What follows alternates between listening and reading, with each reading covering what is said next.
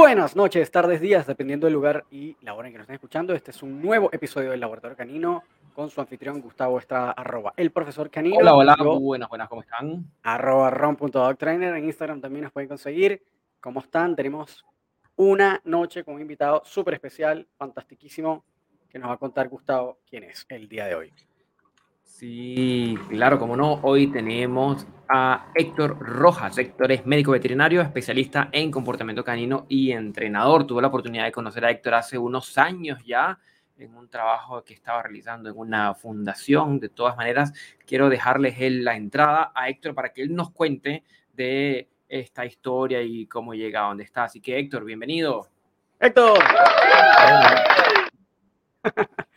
¿Cómo estás, Héctor? Buenas noches. Muchas gracias. Buenas noches. Muchas gracias. ¿Cómo te va? Gracias por estar aquí, por tomarte el tiempo. muchas gracias a ustedes por invitarme. Bueno, Héctor, realmente les cuento que... Sí, cuéntanos. Vayamos al grano, cuéntanos, eh, ¿cómo llegas, de dónde vienes? Ponnos al día de tu trayectoria.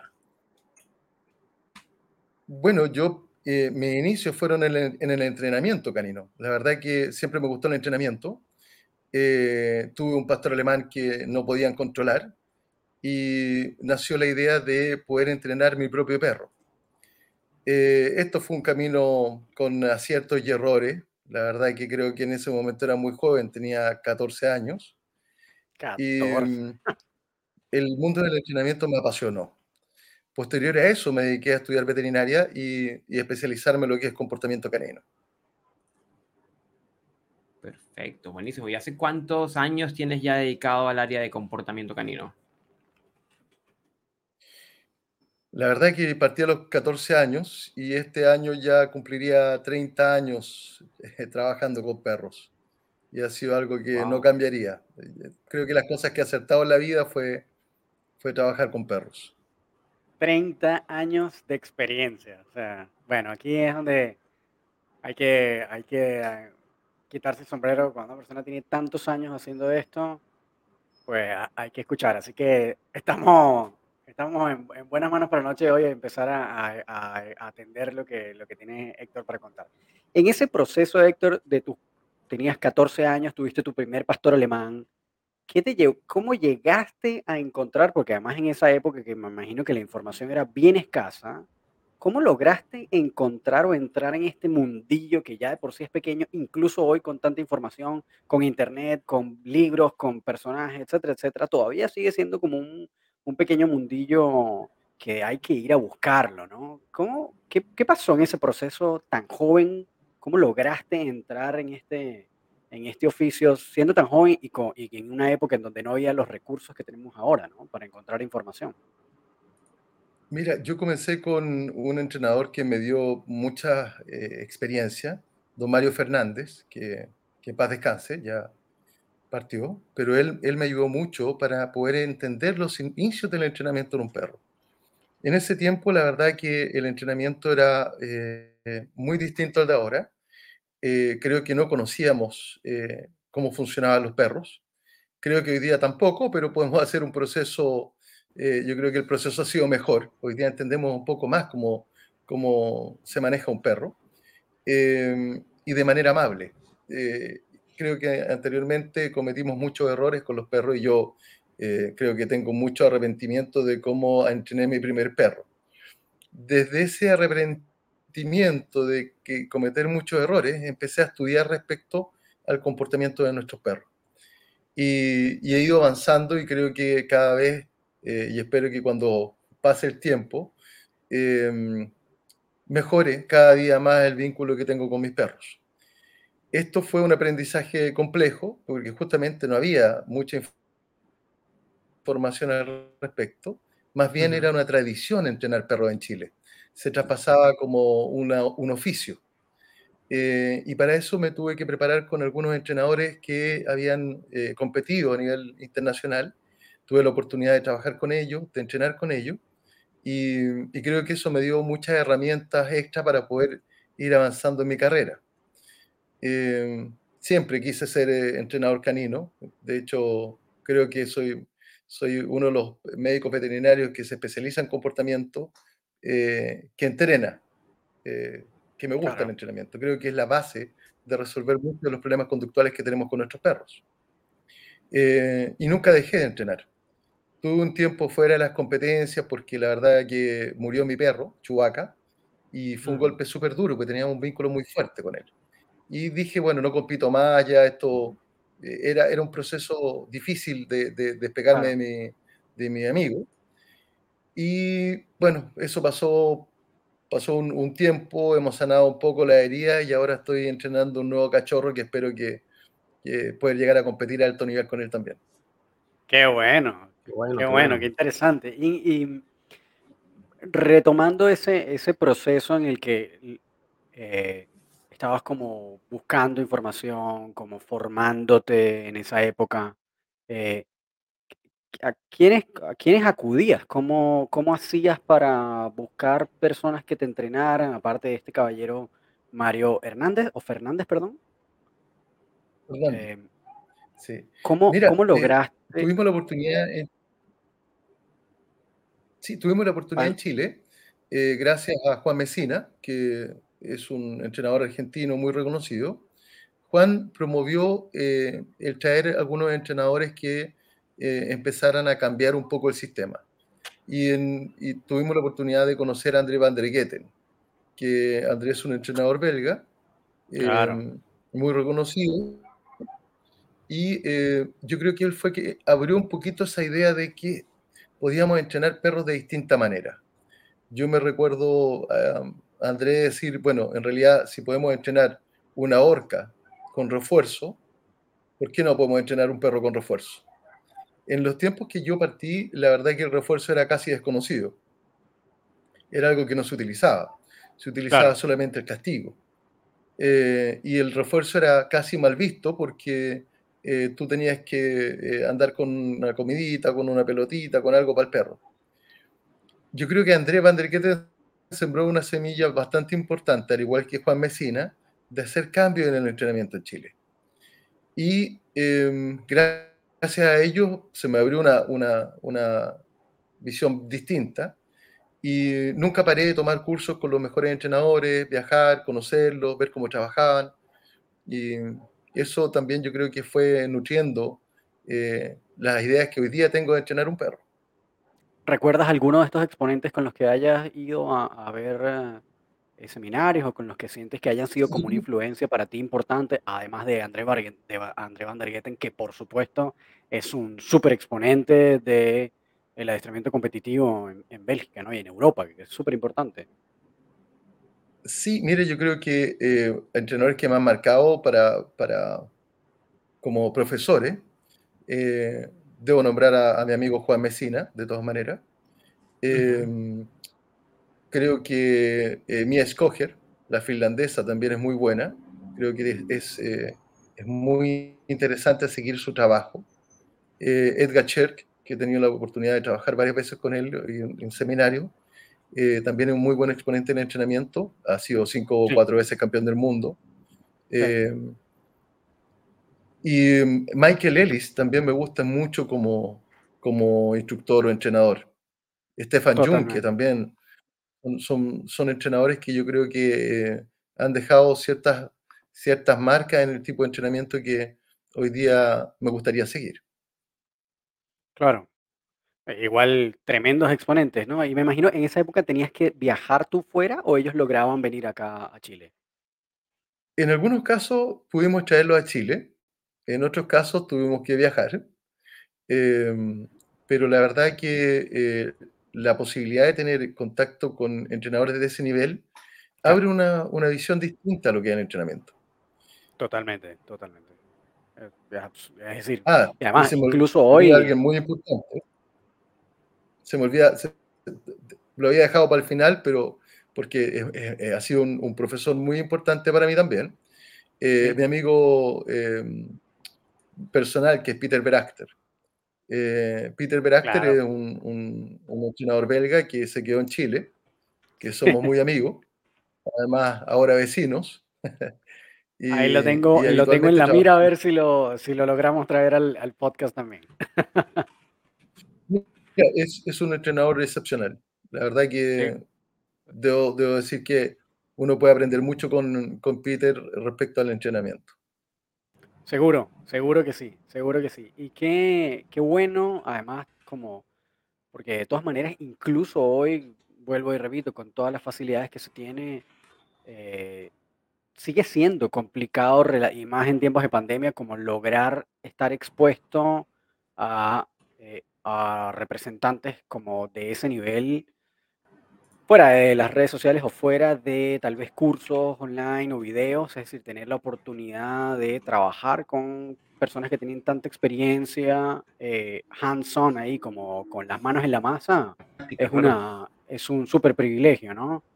Y me imagino que eso es, y yo creo que para nosotros al menos, desde nuestra visión, es como una peculiaridad, una peculiaridad tuya de, encontrar un etólogo que tenga una base, y además que tú mismo también lo mencionaste, tan profunda eh, desde el adiestramiento canino, incluso, desde el, de, incluso desde el deporte canino, ¿no? Que, que encontrar como esa figura es, son como dos habilidades que son escasas, encontrarlas juntas, ¿no? En, un, en, un, en, un, en, un mismo, en una misma persona. Entonces, eh, ¿cómo sientes tú que ha tal vez para ti influido todo ese bagaje, todas esas experiencias, todas esas, y esa evolución además que ha habido en el tiempo eh, y los cambios de tendencia en el tiempo del mundo de la educación canina eh, en ahora tu profesión, que después, después de haber pasado por todo ese cuento, decidiste estudiar veterinaria, convertirte en etólogo. ¿Cómo, cómo fluyó eso, todo ese bagaje y terminar estudiando ya formalmente una carrera que de todas maneras estaba relacionada con el mundo canino? ¿no? Sí, mira, creo que hoy día tenemos una dicotomía y mucha gente quiere separar la idea de entrenar con la idea del comportamiento. Eh, incluso he tenido algunos eh, colegas que, que, han hecho una crítica respecto de, bueno, ¿en qué mundo estás? ¿En el mundo del entrenamiento o en el mundo de la, de la etología del comportamiento? Sin embargo, creo que no deben separarse. Eh, yo soy convencido de que los eh, especialistas en comportamiento y los médicos veterinarios debemos trabajar en conjunto con los entrenadores. Y para poder saber cuál es el camino que quiero seguir o cómo quiero guiar la resolución de un trastorno conductual, para mí es muy, muy importante saber cuáles son los procesos. Eh, cuando logremos tener esta, esta conjugación entre entrenadores, médicos veterinarios especialistas, que hay, muy buenos eh, médicos veterinarios especialistas en Chile, por nombrarte alguno, la doctora Trisconcha, que está fuera de Chile en estos momentos, que fuimos compañeros de universidad y amigos, la doctora María José Uvilla, el doctor Chávez, hay muy buenos especialistas en comportamiento. Y que em, de alguna manera eh, podemos acudir a ellos, los entrenadores, para poder eh, acceder a más conocimiento. La verdad es que la academia no se puede separar de la acción. Eh, solamente la academia no nos va a llevar a poder resolver problemas donde con un perro no solo un fármaco podría resolverlo o una instrucción, sino que hay que conocer el proceso para resolver estos problemas conductuales. Entonces, para mí, la verdad es que las cosas van en conjunto. Y es por eso que eh, tengo grandes amigos en el mundo del entrenamiento, con los cuales trabajamos en conjunto, con los cuales nos, nutrimos de, información. Y, creo que resulta muy bien. Eh, no hay que separar ambos, ambas eh, profesiones. Seguro, seguro, seguro. Pero en ese sentido de que, e, además, en el momento que hayas empezado a estudiar, supongo yo que no sé qué tan tampoco que tan conocida, era como la etología como una, como una especialidad veterinaria tal vez. Eh, ¿Sabías que querías llegar a eso desde el momento en que empezaste a estudiar veterinaria o fue como algo que descubriste en el camino que existía? la verdad que yo siempre lo quise. No, siempre supiste que existía la etología que eso era lo que quería. Siempre supe que existía la etología y siempre supe que era lo que yo quería hacer. En realidad, nunca me imaginé en una clínica que, por supuesto, como médico veterinario, muchas veces tenemos que pasar por la clínica, eh, pero eh, mi objetivo era conocer más sobre el comportamiento. pero además de las herramientas que me dio eh, haber estudiado medicina veterinaria y la posibilidad de acceder a más información respecto al conocimiento, al, comportamiento de los perros, yo creo que se unió mucho con lo que yo veía como la parte experiencial. Em, es súper difícil poder eh, bajar un, paper de, comportamiento si es que tú no has tenido un perro de la correa. Pero por otro lado, tener el perro solo de la correa tampoco te permite entender lo que dice el paper. Entonces, claro. no, no queda otra posibilidad de, a mi parecer, eh, manejar perros en la forma que uno quiera, no necesariamente en el deporte o, o, un entrenamiento específico, pero creo que eh, la gente que nos dedicamos a comportamiento necesitamos haber visto una camada, haber tenido una camada, eh, haber visto todo el proceso de un perro de crecimiento, eh, tenerlo al lado, ¿verdad? O sea, conocer. Y si tienes muchos perros y, manejas muchos perros, la verdad es que te va, te va haciendo sentido o, en algunos casos, no haciendo sentido la información que viene de la academia. ¿Sientes que ha habido como alguna, o te has encontrado en algún momento con algo que no haya sido como eh, que, no haya como tenido mucha congruencia de lo que hayas visto en academia con lo que hayas tenido en tu experiencia o siempre fue como algo que para ti tuvo siempre como, como sentido y estuvo como correcto en, lo que leías frente a lo que veías, tus experiencias con respecto a eh, determinadas tal vez clases, determinados profesores, determinadas ideas o eh, descubrimientos o experimentos, eh, siempre sentiste que estaba todo correlacionado o que en algún momento tal vez habían cosas que para ti decía esto tal vez no cuadra tanto o, sí.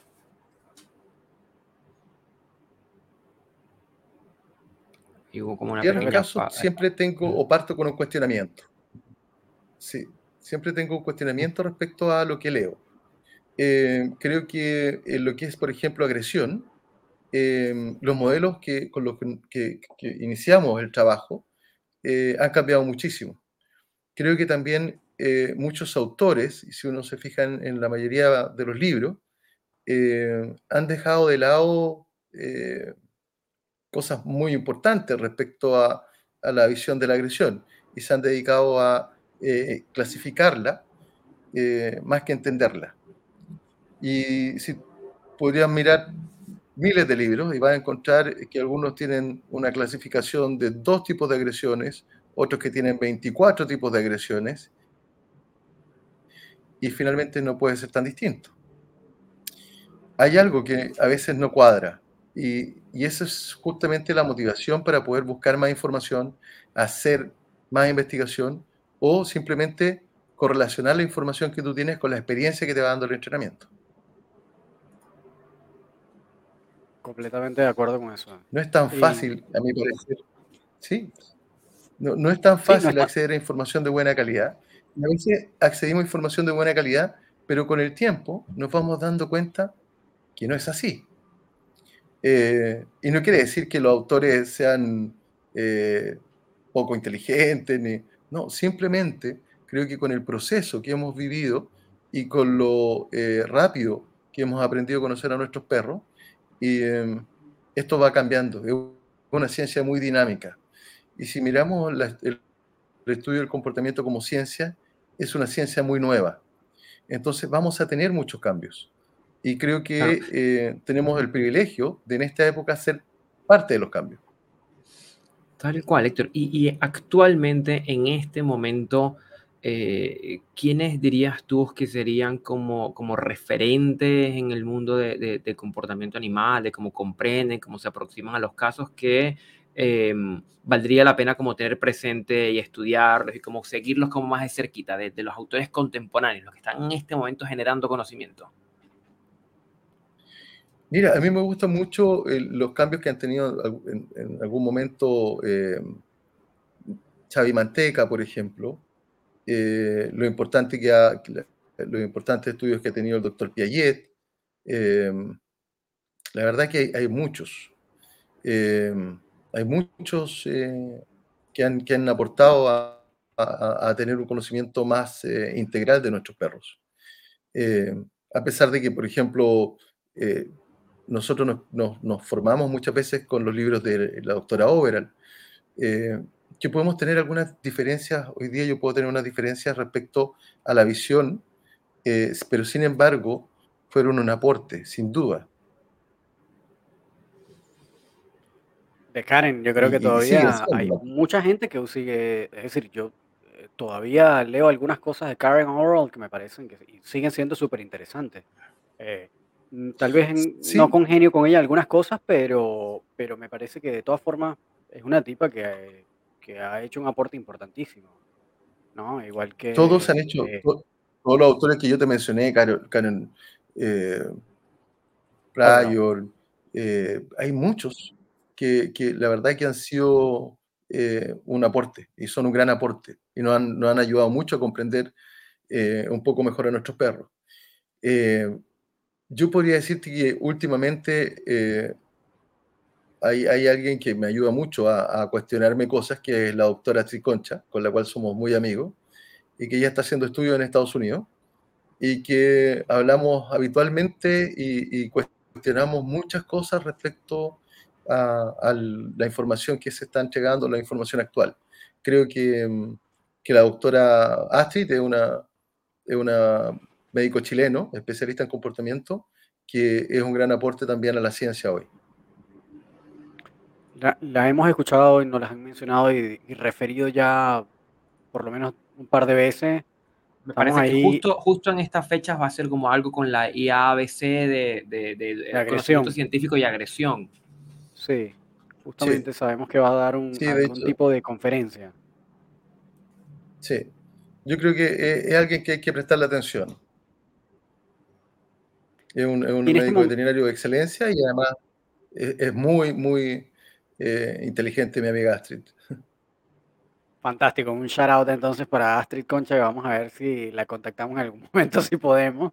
Este, Héctor, en este momento, eh, ¿Cuál es tu foco?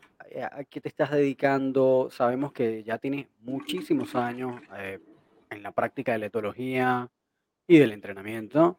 Eh, ¿Sigues haciendo esto igual? Es decir, estás, ¿o en algún momento tuviste como algún foco de especialidad y has ido migrando tal vez?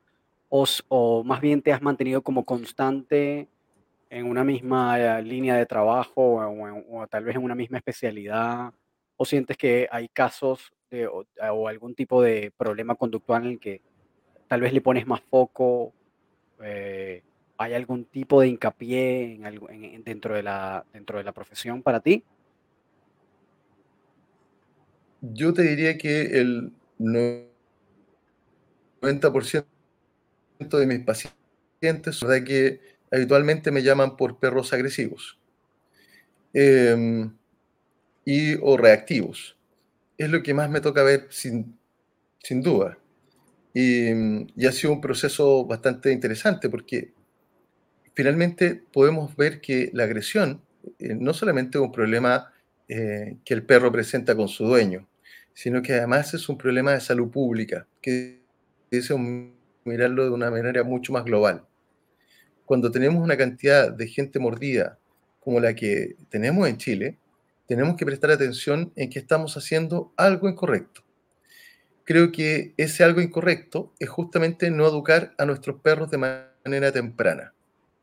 No tener la, formación de alguna manera de nuestro perro en su primera etapa y mantener algún registro de este tipo de entrenamiento, cosa que tú puedas de alguna manera certificar que hiciste lo correcto, llevaste a tu perro un profesional que trabajaste con él y que este animal de alguna manera aprendió ciertos comportamientos básicos para estar en nuestra sociedad.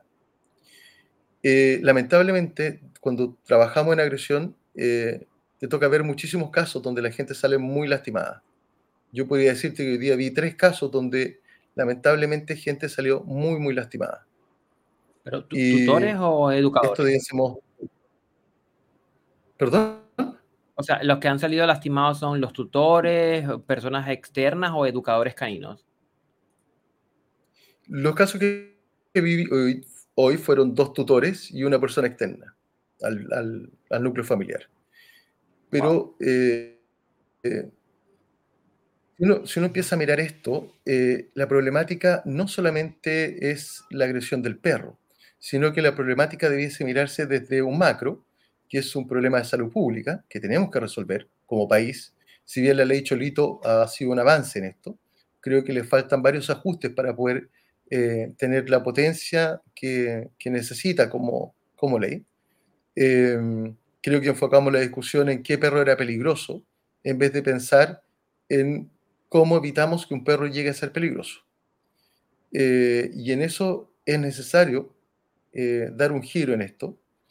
Y estamos trabajando entonces en dos áreas.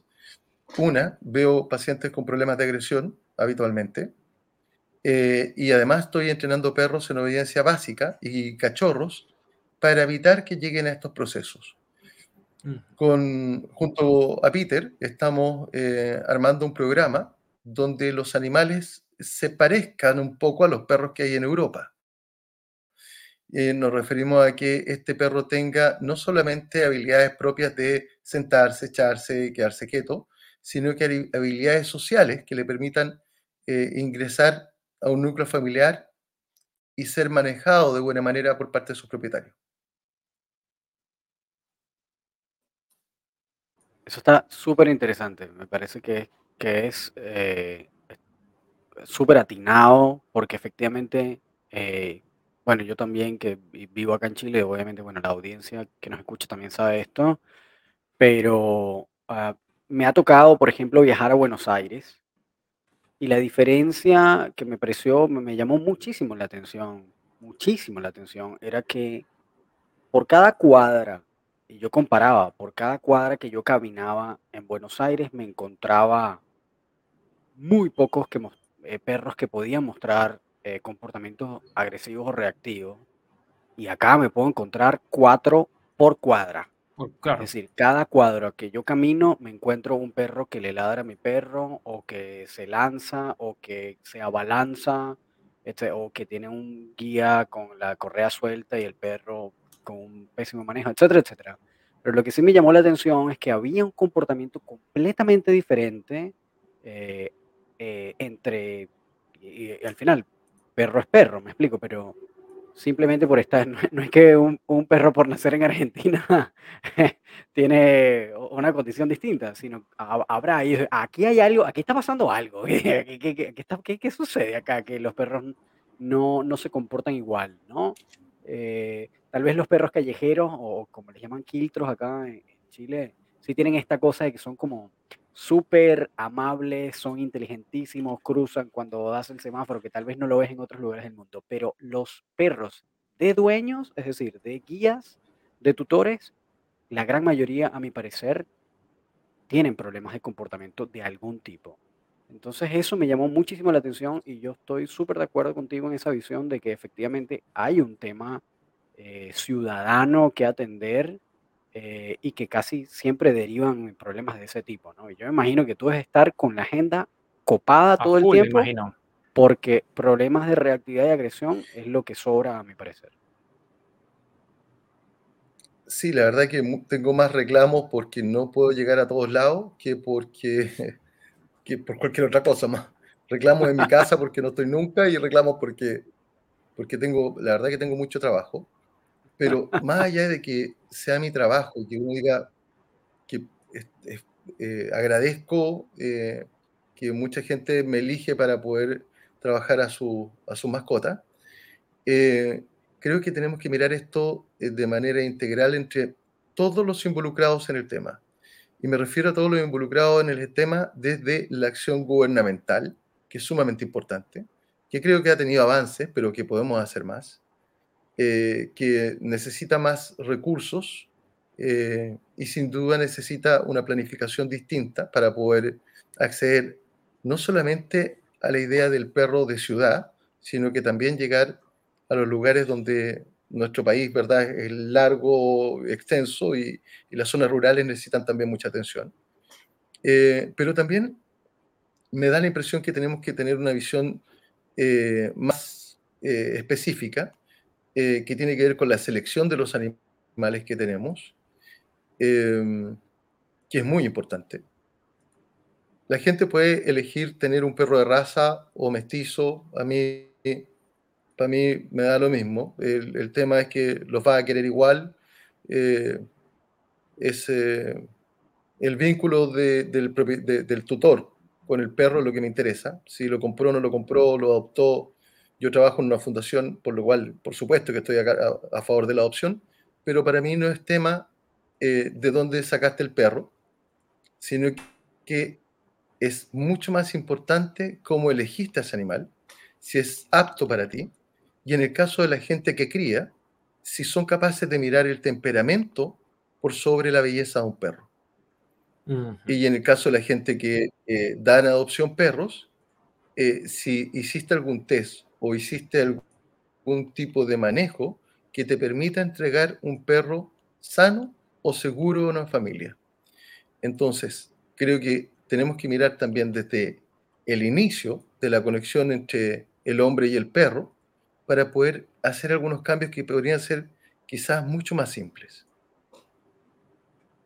¿Qué, cosas crees tú, eh, Héctor, que se pudiera implementar o las personas que están escuchando, que tal vez están considerando en tener un perro eh, o que de repente eh, tal vez nos escuchan de otros países, personas que tal vez puedan tener algún tipo de influencia o que puedan ayudar en, en sus respectivas regiones a más o menos tener un proceso de este tipo como el que estás comentando tú, ¿qué cosas sientes tú que son las más importantes que se deberían tomar en cuenta a la hora justamente de seleccionar un perro?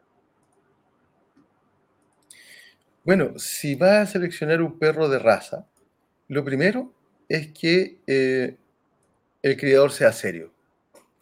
Y me refiero a un criador serio no al que sacó más eh, galardones porque el perro era lindo, sino que al que se preocupó de que ese animal de que es de raza tenga sanidad, producto que se la transmite a sus padres, que sus padres sean sanos, que el temperamento de los padres sea acorde a lo que nosotros buscamos. Eh, por eso es tan importante eh, hoy día mirar a los perros de trabajo. Los perros de trabajo eh, siguen siendo más sanos, si bien muchas veces el comportamiento no es tan óptimo para la gente que no ha tenido perros, porque son perros más intensos, eh, se busca la sanidad y se busca que cumplan ciertos parámetros, más allá de la belleza. Creo que eso tiene que, tiene que haber un cambio eh, potente eh, de cómo vamos a criar a nuestros perros en el futuro. ¿Vamos a elegir un perro por lindo y no importa el temperamento? ¿O vamos a elegir un perro porque sea sano, que tenga buen temperamento que su vida, su longevidad sea buena, su vejez sea buena. Eh, y para eso, por ejemplo, mi recomendación es cruzar a los reproductores posterior a los cinco años. Cuando tú tienes un perro que, un, macho, ¿verdad? Que eh, no tuvo problemas, que no tuvo problemas de comportamiento y no tuvo problemas de salud. Incluso más tarde también podría ser. Pero esta idea de generar eh, crianza masiva nos está generando mucho más problemas que beneficios. Por otra parte, la gente que eh, quiere adoptar un, cachorro, ¿verdad? Y se dirige a, estos, a los refugios, que hay varios en Chile, eh, debe, ojalá, este perro pasar por algún tipo de supervisión eh, de algún especialista de comportamiento y que evalúe si este perro es apto para ti y que te ayude en el proceso. Si hay, hay match con la familia. Sí, yo entiendo que muchas de las fundaciones en las cuales eh, las conozco eh, se basan en, en, mucho esfuerzo, en realidad.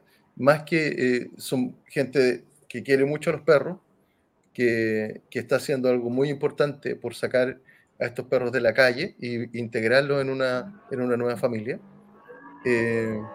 y con muy pocos recursos. Y a ellos se les deben entregar recursos para que hagan el proceso eso debiese, si, si no puede la fundación eh, tenerlo, ¿verdad? Eh, debiese haber un programa de gobierno que les permita acceder a esta información, acceder a un profesional que les, por, su parte, les permita además eh, manejar esto de buena manera y entregar un perro sano a sus tutores. ¿ya? Si nosotros partimos por, por esta parte, eh, ya tendríamos gran, eh, una gran solución. Pero nos queda una fracción de personas. Esa cosa que sea, tú encontraste un perro y, y ahora es tuyo, ¿verdad? Que ya no tiene que ver con, con pasar un proceso, una elección eh, mucho más eh, racional, sino que en Chile está lleno de perros. Te encontré con un perro en la calle, así match en ese momento, y es tu perro de ahí para adelante. Y esa persona también debiese tener la posibilidad de, acceder a asesoría. Debiese ellos buscar asesoría de algún profesional. Eh, creo que tenemos que manejar esto de una manera muchísimo más integral. Y para esto los entrenadores son necesarios, los cetólogos son necesarios, los médicos veterinarios son necesarios, y además es necesario que trabajemos en conjunto. Totalmente de acuerdo ahí.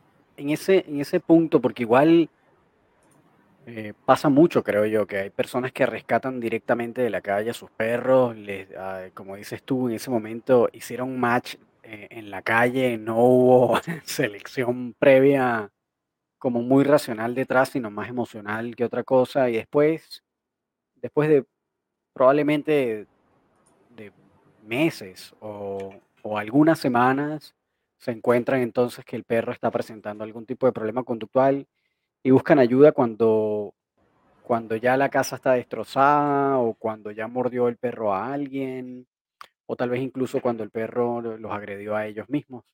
Eh, en ese caso, eh, ¿qué recomendarías tú, Héctor, cuando una persona adopta un perro? Porque obviamente, o, o mejor dicho, rescata un perro. Lo primero que hacen casi siempre es ir directamente al veterinario para que le ponga las vacunas, ¿no? Eh, ¿sientes que podría partir el proceso desde ahí? Porque probablemente las personas no sepan que tienen que acudir a un profesional de la conducta para que les ayude a encaminar o a, mm, darle forma a ese proceso de adaptación que, que tiene que pasar el perro para empezar a formar parte de una familia multiespecie en este caso, ¿no? Em, ¿Sientes que tal vez pueda ser los veterinarios los que puedan empezar a guiar en ese primer contacto con ese perro que acaba de ser rescatado? ¿O tal vez debería haber algún tipo de institución o algún tipo de solución de otro tipo que les proporcione la información a esos tutores? Mira, yo creo que los veterinarios somos los llamados a eh, hacer el, el- el primer eh, pase, ¿verdad?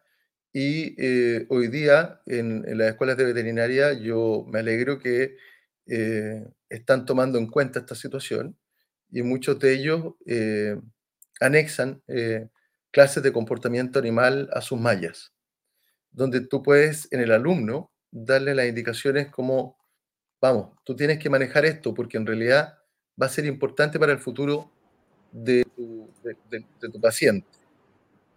Eh, no podemos pensar que solamente eh, el, el perro es salud. No, no, no es un riñón, no es un hígado, es un conjunto. Y el comportamiento también está incluido. Por lo tanto, los médicos veterinarios son los llamados a partir el, ¿verdad? el, el puntapié inicial del partido. Eh, sin embargo, también creo que eh, nos falta cultura de entrenar a nuestros perros. Eh, ¿Qué ha cambiado? Que está en el proceso. Yo me he llevado, eh, la verdad que la sorpresa de que hoy estamos entrenando eh, un grupo de tutores con sus perros y ha sido muy interesante, porque ellos no solamente quieren que tú les tomes la correa y les digas, mira, te entrego el perro entrenado, eh, quieren ser parte del proceso y es sumamente entretenido. Y eso es súper interesante que, entretenido que ser dices. profesor. Seguro, seguro que sí, porque además eh, yo creo que eso está buenísimo, ¿no? Que además poco a poco ha ido permeando eh, esta idea de que el perro no es, o, o el, o el especialista del comportamiento no es este personaje al que tú le dejas el perro y te lo regresa reconfigurado, ¿no? Sino que es una persona que te va a capacitar a ti, que te va a ayudar, que te va tal vez incluso a hacer coaching para que tú puedas entonces tener una mejor relación con tu perro y que puedas tú mismo ayudarlo a, a mejorar estos problemas de conducta, si es que tienen problemas de conducta, y si no los tienes, sencillamente a que pueda aprender a ser un perro con mejores modales, tal vez de los que ya tenga, ¿no? Em, y que pueda convivir y coexistir eh, de manera armoniosa con su familia y con la, con la sociedad en la que va a estar inserto. Em, y, y yo siento que sí, es, efectivamente, ese concepto ha ido, ha ido mejorando, ha ido cambiando en el tiempo, creo que está buenísimo. Pero a veces como que todavía eh, eh, el, educador canino o el etólogo o el especialista sigue siendo como una figura, como una figura que todavía no se conoce muy bien, ¿no? Como que la gente tal vez tiene como esta, esta percepción de que, no, yo no quiero que mi perro haga trucos, ¿no? No quiero que me dé la pata, que se siente, eso ya yo se lo enseñé, lo aprendió por YouTube, yo le enseñé a que me diera la patita, que se sentara, que se acostara y no quiero aprender trucos. Incluso se, se confunde como la obediencia con trucos y está ahí como todavía algo como un fancy raro en, en el, eh, en el imaginario del, del, del dueño, del guía, ¿no? Eh, ¿Sientes que tal vez puede haber Yo, espacios en donde pueda cambiar eso poco a poco eh, en, en la cultura? sí, yo tengo la impresión que eh, no hemos entendido muchas veces cómo manejar a nuestros perros porque no hemos creado el canal de comunicación. Mm, Las personas dicen, pero ¿por qué le voy a enseñar obediencia a mi cachorro? Eh, ¿para qué me sirve? Porque en realidad es el canal de comunicación que tú tienes. La obediencia no tiene que ver con enseñar un truco solamente. Tiene que ver con que tú le enseñas una forma de comunicación al perro y en esa forma de comunicación le empiezas a insertar la posibilidad de controlar sus impulsos. Cuando nosotros abrimos dos caminos en, en la obediencia, una que vas a generar nuevas redes neuronales para que el perro sea apto o le sea más fácil generar cierto tipo de conductas, pero por otro lado le vas a enseñar que tiene que manejar sus emociones para que sus impulsos no salgan porque sí, ¿verdad? Y que tengan cierto grado de control, es la base de una mejor comunicación. Entonces, los propietarios, los tutores, el amigo, como tú quieras decirle, que tiene un perro al lado, necesita cómo comunicarse. Y no tiene que ver con una estructura lineal, no tiene que ver con jerarquía, tiene que ver con comunicación. Entonces hoy día confundimos muchas veces que yo tengo que ser el líder de mi perro, que en realidad a mí no me interesa ser el líder de mi perro. Me interesa tener una comunicación efectiva, sana y donde yo tenga la posibilidad de controlar los impulsos que él tiene. Con eso, yo tengo mi perro sin duda bien manejado para poder estar en una sociedad. Cuando nosotros no entendemos que este, esta base, ¿verdad? Eh, desde el punto de vista no solamente eh, social, o porque finalmente es un problema social no tener un perro bien educado, sino que es importante para el desarrollo del animal, eh, es muy difícil que lo, que, lo, que lo hagamos de alguna manera, que lo interioricemos. Entonces es sumamente importante que los tutores sepan, ok, cuando yo entreno a mi perro, lo que le entrego son herramientas. Y por otro lado, aprendo herramientas para poder manejar sus impulsos. Este, este feedback permite tener un buen compañero y permite conocerse. Si finalmente no conversamos, y en la forma de conversar con, con nuestros animales, ¿verdad? Con nuestros perros, la forma es el entrenamiento, es la forma más efectiva. Pero si nosotros no tenemos esa, esa comunicación, ¿cómo esperamos conocerlo? Si no someto a mi perro a situaciones donde yo las voy a controlar, por darte un ejemplo, nosotros a nuestros cachorros siempre los colocamos en situaciones a veces de eh, plataforma inestable, eh, de piscinas con botellas, eh, y yo empiezo a conocer a mi perro. ¿Cómo va a reaccionar? Lo ayudo, le enseño que puede confiar en mí, que no tiene que ver con que yo te voy a jerarquizar y porque yo te digo tú vas a pasar esto, sino que tiene que ver con que tienes tanta confianza y tenemos tanta confianza en- en- en- entre ambos, ¿verdad? una, confianza recíproca, que te permite que el animal haga cosas por ti, pero además sienta seguridad cuando está contigo. Muchos de nuestros animales tienen problemas porque no aprendieron esto desde, desde su base. Entonces, un cachorro que no lo aprende, cuando siente miedo, incluso puede ir contra el dueño, porque nunca sintió que había ese apoyo por parte de su, de su tutor, de su compañero, no, lo sintió. Es sumamente importante preparar a los cachorros o a nuestros perros para que tengan reacciones dentro de los marcos normales y que tú las aprendas a conocer. Claro, muy bien, Héctor. y es decir, en el fondo, la, el entrenamiento, el adiestramiento, en el fondo es un proceso de, complejo de encontrar la forma más adecuada de podernos comunicar con nuestros perros, de establecer un buen lazo de comunicación y confianza. Y dirías que em, junto con quizás alguna genética un poco eh, complicada en esto que de pronto se eligen los perros por la belleza y no por el temperamento eh, o, por sus características de, resiliencia conductual. Es decir, más allá de la genética, tú dirías que esto sería como el segundo gran pilar que explicaría quizás la, la tendencia y diría yo como a la alza de problemas de reactividad, como esta, esta como falta de una educación, pero una educación basada en la comunicación no en la jerarquía, no en el sometimiento, no en el hipercontrol. Como que dirías tú que, que, esa es una necesidad como imperiosa de, de, poder fomentar en los tutores que desde el día uno que tengan a sus perritos desarrollen estos canales de comunicación. Sí, yo estoy, eh, eh, estoy de acuerdo con todo lo que tú me estás diciendo y me gustaría agregar algo sumamente importante, porque finalmente cuando tú tienes el vínculo, te protege de situaciones riesgosas en, el manejo de tu perro. Eh, pero a él también lo protege de tener que reaccionar frente a una situación que no conoce. Yo muchas veces a los alumnos se los coloco del siguiente ejemplo, que quizás es un poco... a, a, mí me gusta mucho, pero si yo tengo un vaso de cerveza y viene una persona extraña y me lo quita, seguro vamos a tener problemas. Pero si viene un amigo, toma el mismo vaso de cerveza y me dice, tranquilo, te traigo otra, no pasa nada. Eso es lo que uno debe conseguir con nuestro perro.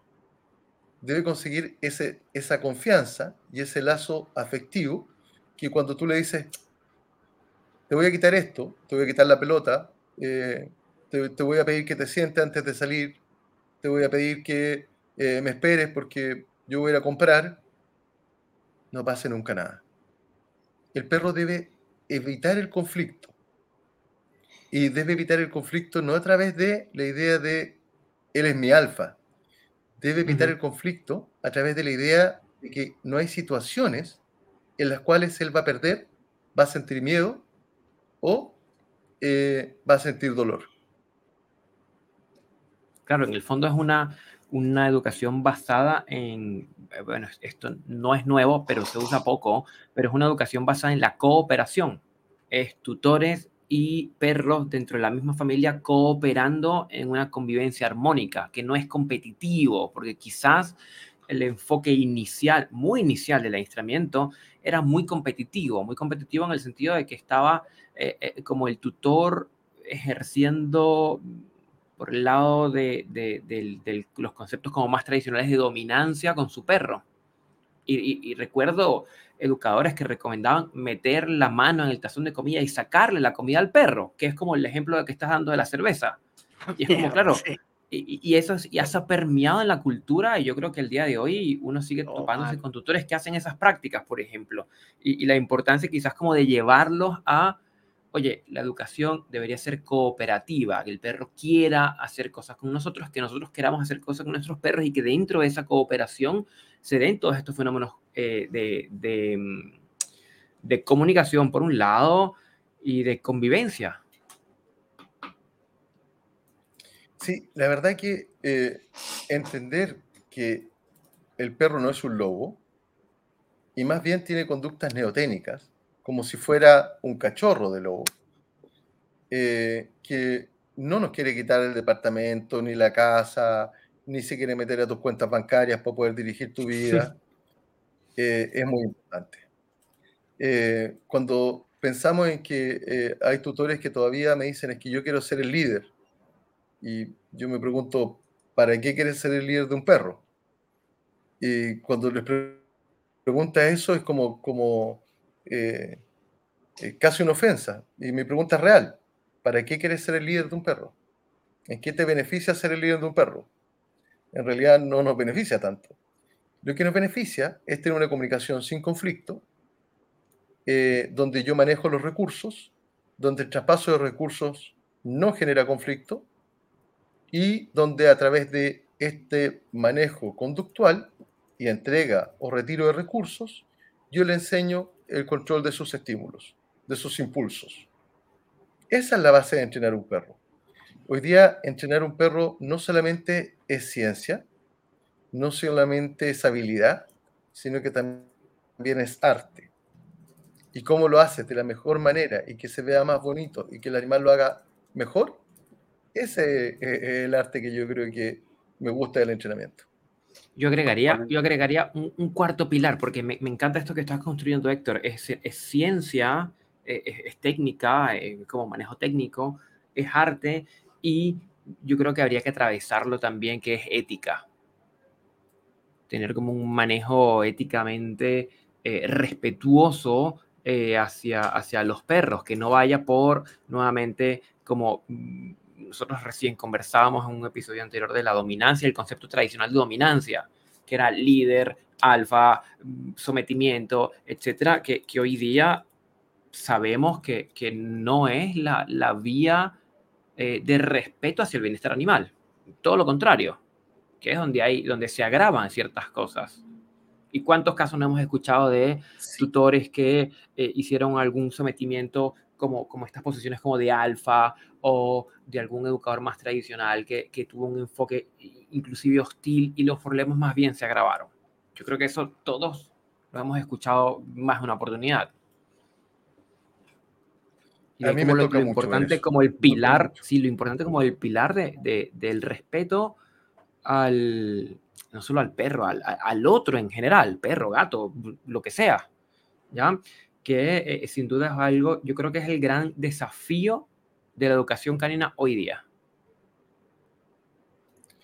Sí, mira, yo con honestidad, eh, si funcionara, si yo creyera que realmente funcionara y que con eso voy a evitar un problema, lo haría.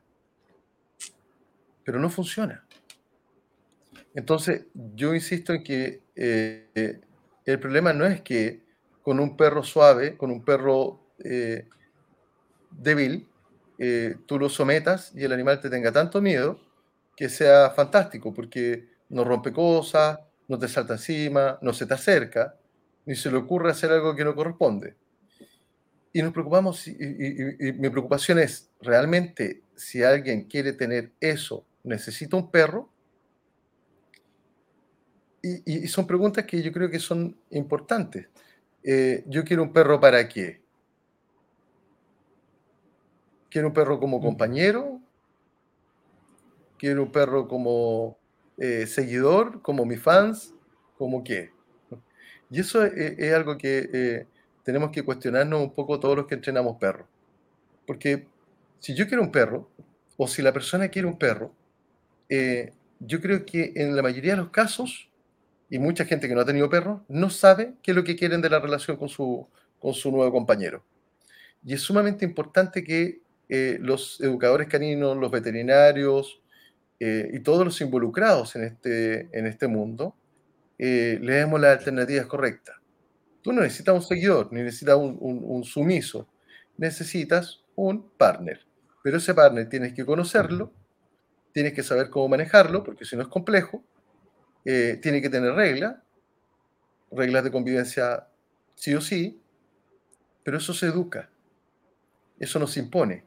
Y la mayoría de las veces que la gente lo impone, termina en un desastre.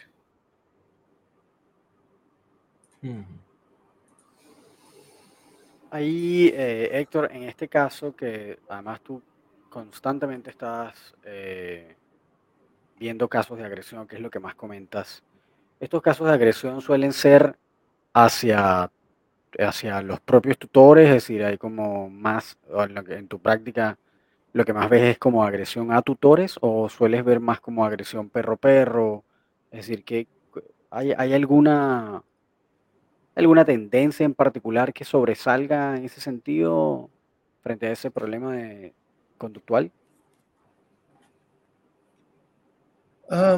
Yo te diría que lo que más me toca ver son eh, problemas de agresión hacia otros perros. Eh, Uno yo creo que debe ser el 60%.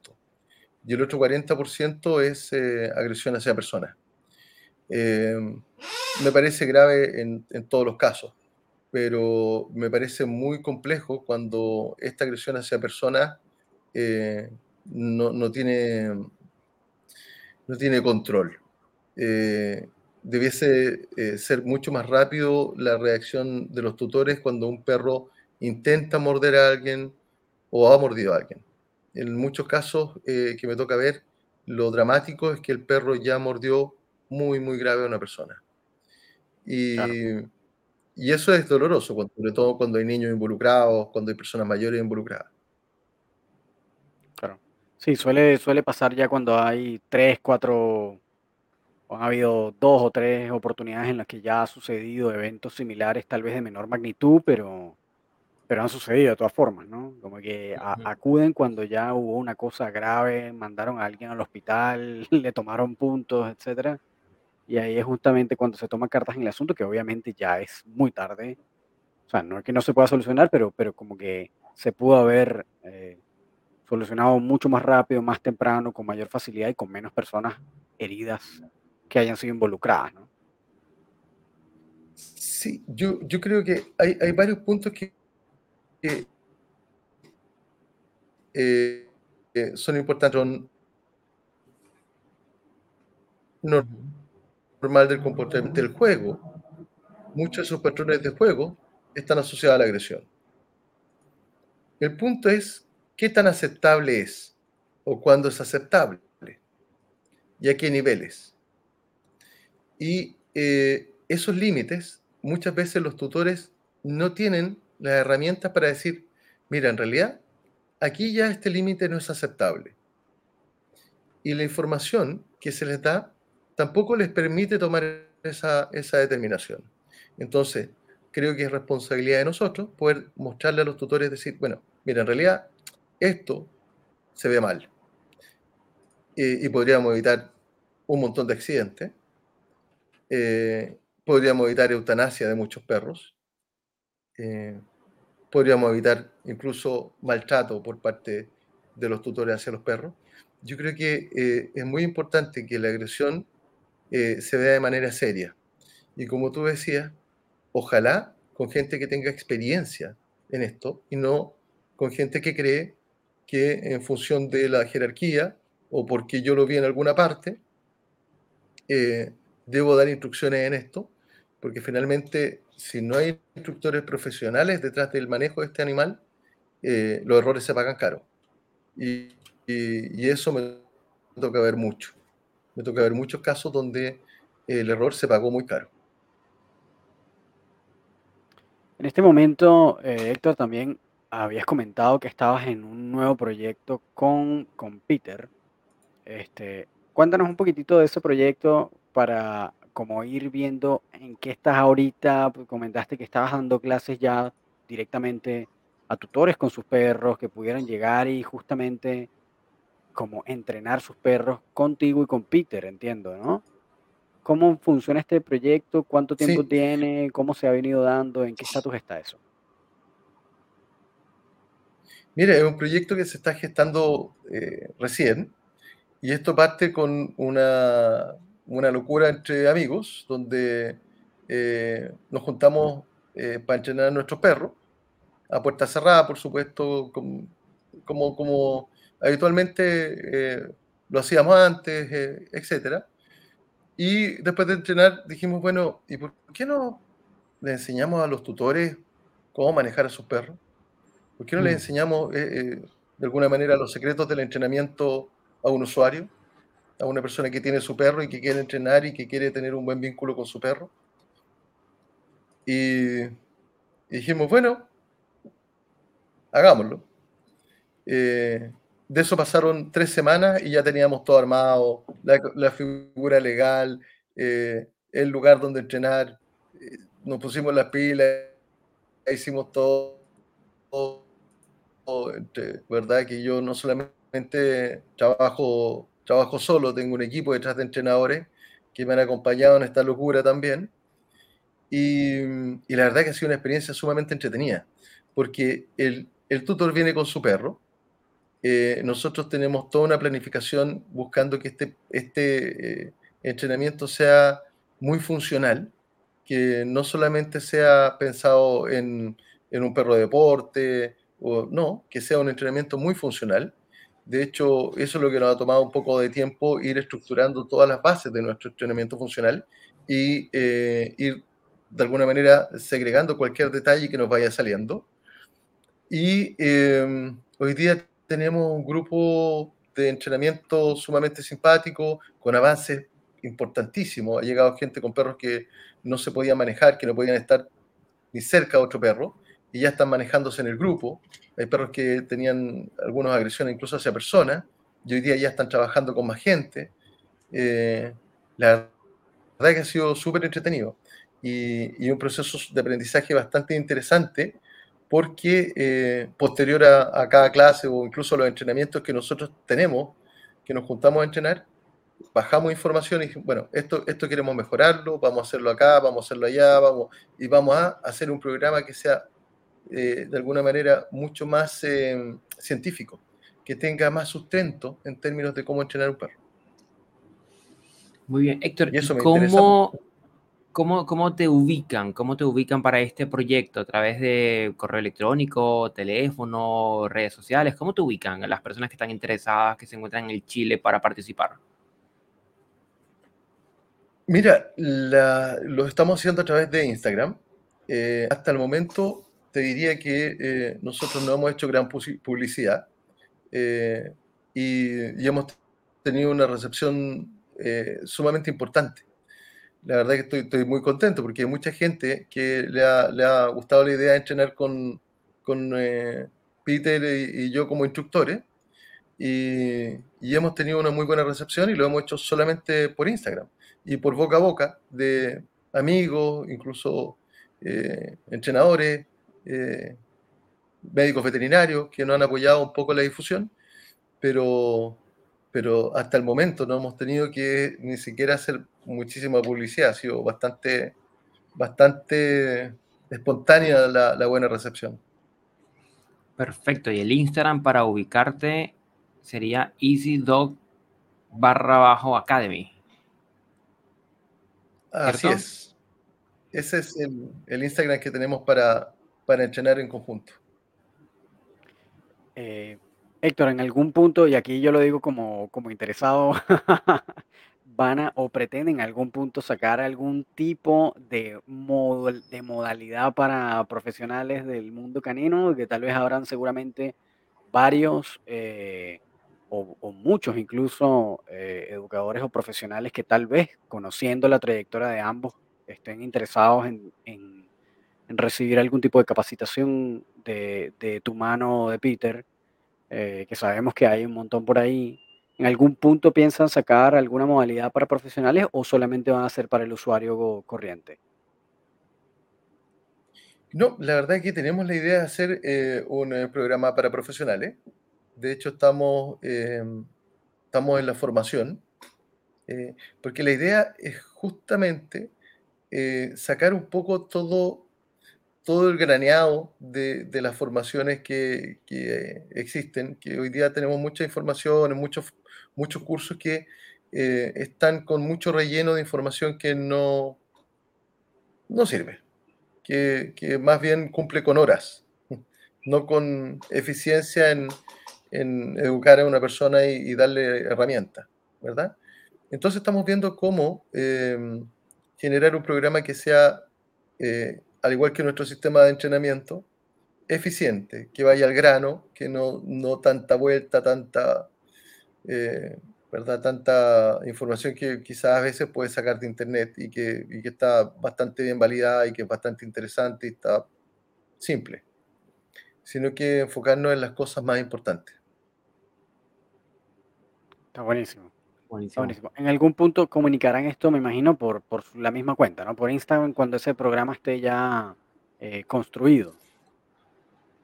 Sí, la verdad es que estamos, estamos eh, una vez construido, por supuesto que vamos a, vamos a informarlo y, y lo vamos a publicitar. Eh, pero por el momento hemos tenido tiempo de enfocarnos mucho en la construcción de un programa de entrenamiento del, del ejemplar para su tutor eh, y bajar la información a que... Porque hay, hay, un tema que nosotros podemos bajar la información a modo profesional al usuario. Y eso creo que es, es lo interesante del sistema que queremos plantear. Que el propietario o que el tutor, como quieran decirlo, diga, yo puedo entrenar a mi perro modo profesional y eh, con el mismo tiempo, el mismo esfuerzo, los mismos recursos. Fantástico, está buenísimo, está súper interesante. Este, así que bueno, para todos los que nos están escuchando, particularmente si están ubicados en Chile, ya saben que pueden contactar a, Héctor y si están interesados en acceder a este, a este, esta formación, si eres algún usuario no necesariamente profesional, puedes ir entonces a esta academia que se llama Easy Dog underscore Academy, donde puedes contactar entonces a Peter o a, o a Héctor y particularmente, si quieren contactar a Héctor directamente, Héctor, te pueden conseguir eficientemente. ¿Cuál es el canal que más utilizas para que te contacten? Em, mira, la verdad sabemos que, estás, sabemos que estás eh, rebasado de, trabajo. Sí, el, Instagram y el WhatsApp, pero em, también el correo electrónico que es em, eh, contacto arroba eh, que es la manera más fácil porque ahí me están presionando para que conteste rápido. Y, ok. Perfecto, lo que están viendo en YouTube. Claro. Lo, que están viendo esto en YouTube ya saben que pueden verlo acá en el banner contacto arroba etodog.cl. Pueden contactar a Héctor Rojas o lo pueden conseguir a través de su Instagram también, como lo había tenido antes, que es eh, arroba Héctor Rojas Bet, ¿correcto? Sí. Héctor Rojas Bet, perfecto. Este, Héctor, de verdad, muchísimas gracias por haberte tomado el tiempo para conversar con nosotros, para contar nuestra historia a una hora tan tarde, porque sabemos que, bueno, con los otros invitados tenemos diferencia horaria y ellos salen un poco aventajados, pero en este caso te tocó quedarte esta tarde con nosotros, así que muchísimas gracias por haberte tomado el tiempo y por haber eh, reservado un horario tan tarde para conversar con nosotros muchas gracias a ustedes por la invitación. Ha sido un placer conversar con ustedes. La verdad es que cuando quieran, felices, conversamos de perros. Absolutamente. Muchísimas, muchísimas gracias. Muy atentos a cualquier curso de formación que hagas para profesionales caninos. Ya esto le hemos hablado en otro momento, pero sí estamos como muy, muy atentos para ser los primeros en anotarnos con seguridad. Segurísimo.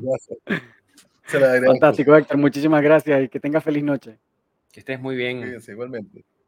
Gracias, hasta luego. Muy bien, Román. ¿Qué tenemos para ahora? Buenísimo, fantástico, Héctor. Una persona con una trayectoria súper larga, con toda la experiencia del mundo. Yo creo que vale la pena escucharlo. Los que están en Chile, eh, contáctenlo. Eh, si tienen algún perrito con complicaciones, con toda la confianza del mundo. Y bueno, los que sean profesionales ya saben, bueno, a esperar, a ver si en algún momento sacan su, programa para que entonces podamos todos acceder a eso, que creo que nos vamos a ver beneficiado una buena cantidad. Este, gracias a todos por haber llegado hasta acá, gracias por haber escuchado hasta el final. Eh, recuerden que pueden contactarnos en nuestro correo electrónico laboratorio canino podcast arroba gmail.com. Si tienen cualquier comentario, duda, sugerencias, nos pueden escribir un correo ahí. También pueden escribirnos a nuestro propio Instagram por DM, que es arroba laboratorio canino podcast. Y si desean contactarnos individualmente, pueden contactar a Gustavo en arroba el profesor canino y a mí en arroba ron.doctrainer. Este, escríbanos, sugiérannos, coméntenos y nos vemos en el próximo episodio. Que estén súper, súper, súper bien. Cuídense. Gracias. chao. chao.